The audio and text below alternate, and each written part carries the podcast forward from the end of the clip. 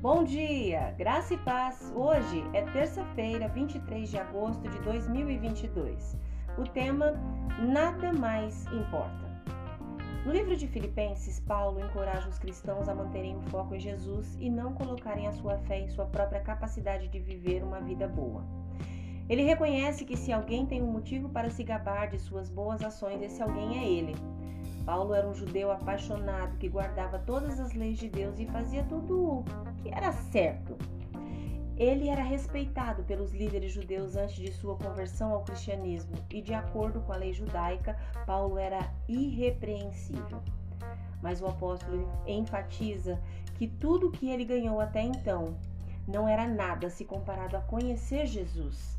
Em Filipenses, no capítulo 3, versículo 8, ele diz: Considero tudo como perda, comparado à suprema grandeza do conhecimento de Cristo Jesus, meu Senhor. Quando Paulo se tornou um seguidor de Cristo, ele perdeu a sua posição com as autoridades judaicas. As pessoas que uma vez o aplaudiram começaram a persegui-lo. Eles enviaram multidões de cidade em cidade para tentar impedir Paulo de pregar. Eles o espancaram, chicotearam, caluniaram, zombaram dele. Aonde quer que fosse, Paulo encontrava contratempos e resistência.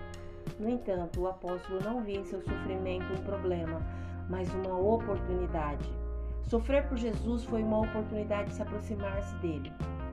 Quando Paulo sofreu, ele foi lembrado do que Jesus suportou por nós. À medida que conhecemos a Jesus, começamos a reconhecer que nossas boas ações não são boas o suficiente para merecer sua afeição ou bênçãos. A única maneira de nos tornarmos justos diante de Deus é crendo em seu Filho Jesus. E a evidência de nossa crença é a disposição em segui-lo e até mesmo de sofrer com ele e por causa dele.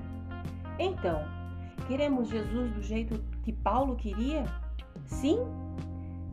Do que estamos dispostos a desistir e entregar? Estamos dispostos a ver os desafios que enfrentamos como oportunidades para sofrer com Cristo e conhecê-lo melhor?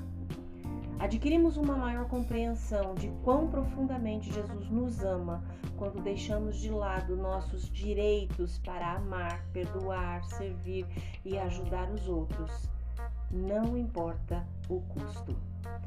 Você crê, deseja? Ore comigo agora. Senhor Jesus, uma vez mais estamos na tua presença.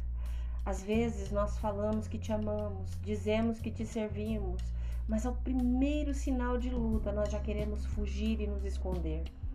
Querido Jesus, me ajude, me acolha em seus braços para que eu possa permanecer firme e que, como Paulo, eu viva uma vida para o seu louvor, desfrutando da sua maravilhosa graça. Amém. Deus te abençoe com um dia maravilhoso. Graça e paz. Bom dia!